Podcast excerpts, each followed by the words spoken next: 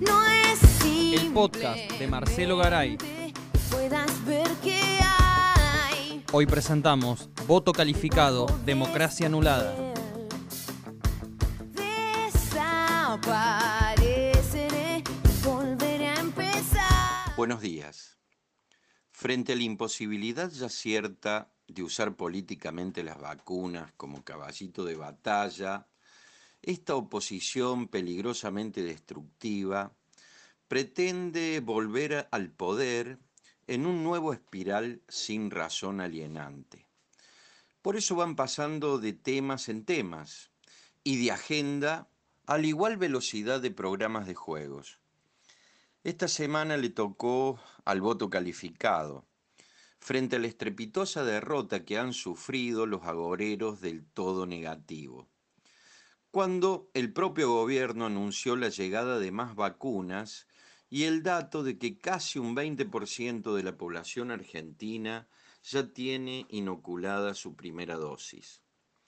Prueba de ello es que se van bajando las edades a vacunar.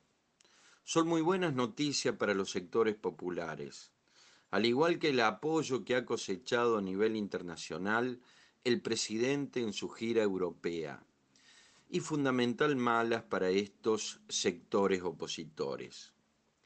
Por eso a través de humoristas en decadencia intelectual, cantorcitos de medio pelo o políticos berretas como la montonera Bullrich, usan esto del voto, especialmente para tapar esas denuncias inapelables de corrupción que poseen algunos legisladores de ese espacio y que se hace totalmente imprescindible para ellos ocultarlos.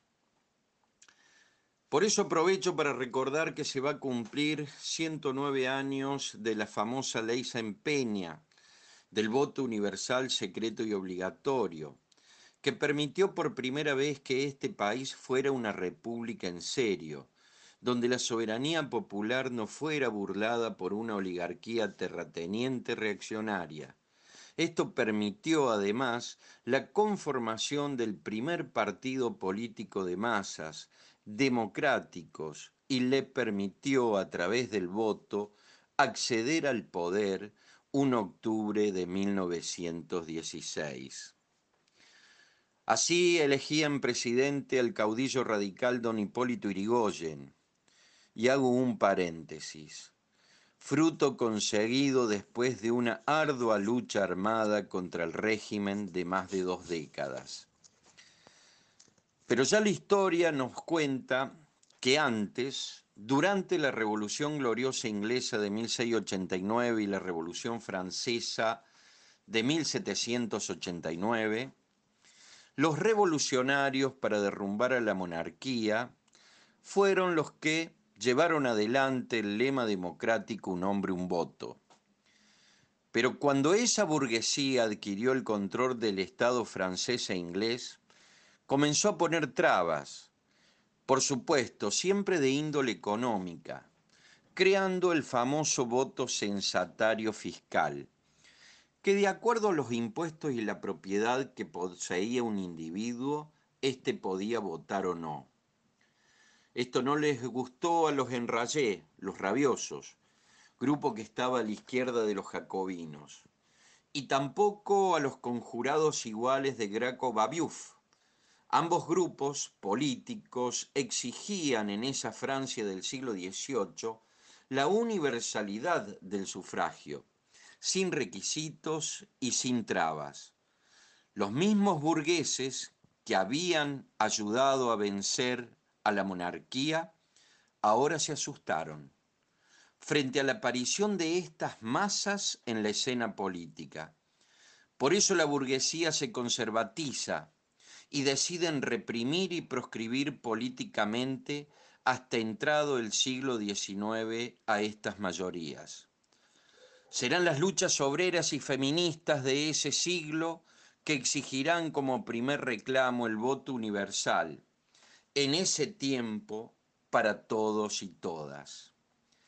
Tristemente en distintos lugares del mundo occidental se va a terminar imponiendo esta idea perversa. de que solo pueden votar, digo, quienes tienen dinero o propiedad. Acá en Argentina también cundió ese mal ejemplo.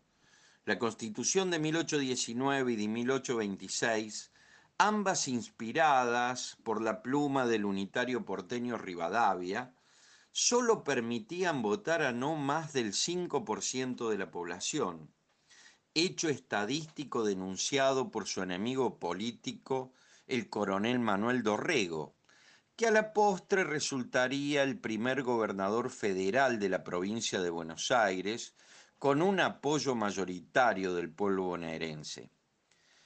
La oligarquía terrateniente que gobernó nuestro país entre 1862 y 1916 no impuso calificación al sufragio, ya que en los papeles cualquier hombre podía votar, y digo hombre porque las mujeres estaban impedidas, siempre que se anotara antes y que a viva voz el día de la elección dijera a quién votaba.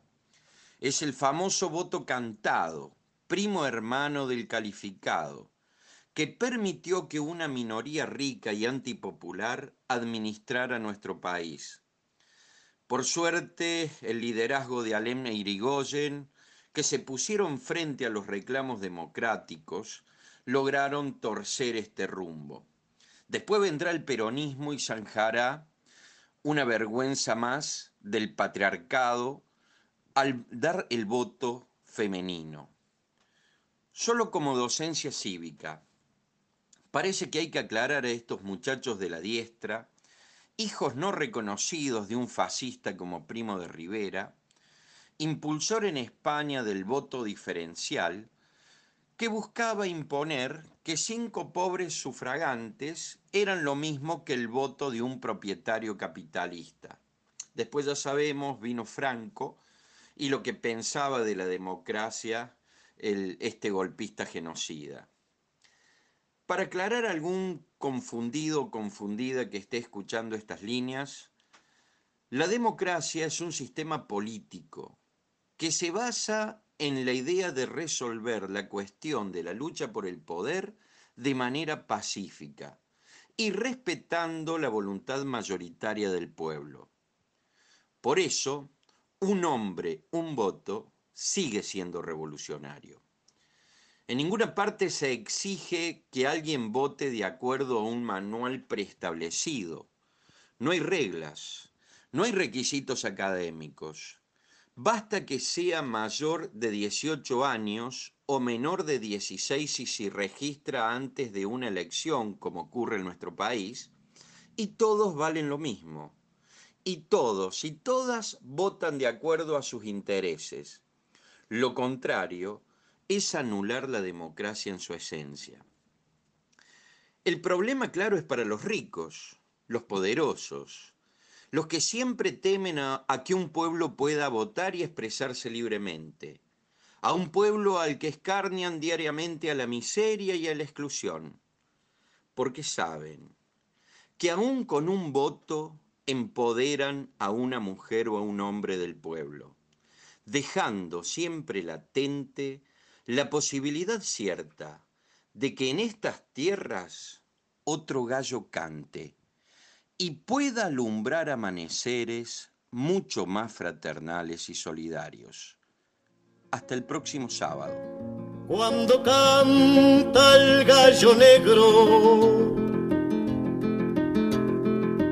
es porque se acaba el día. Cuando canta el gallo negro, es porque se acaba el día. Si cantara el gallo rojo, otro gallo cantaría. Ay, si es que yo miento, que el cantar que yo canto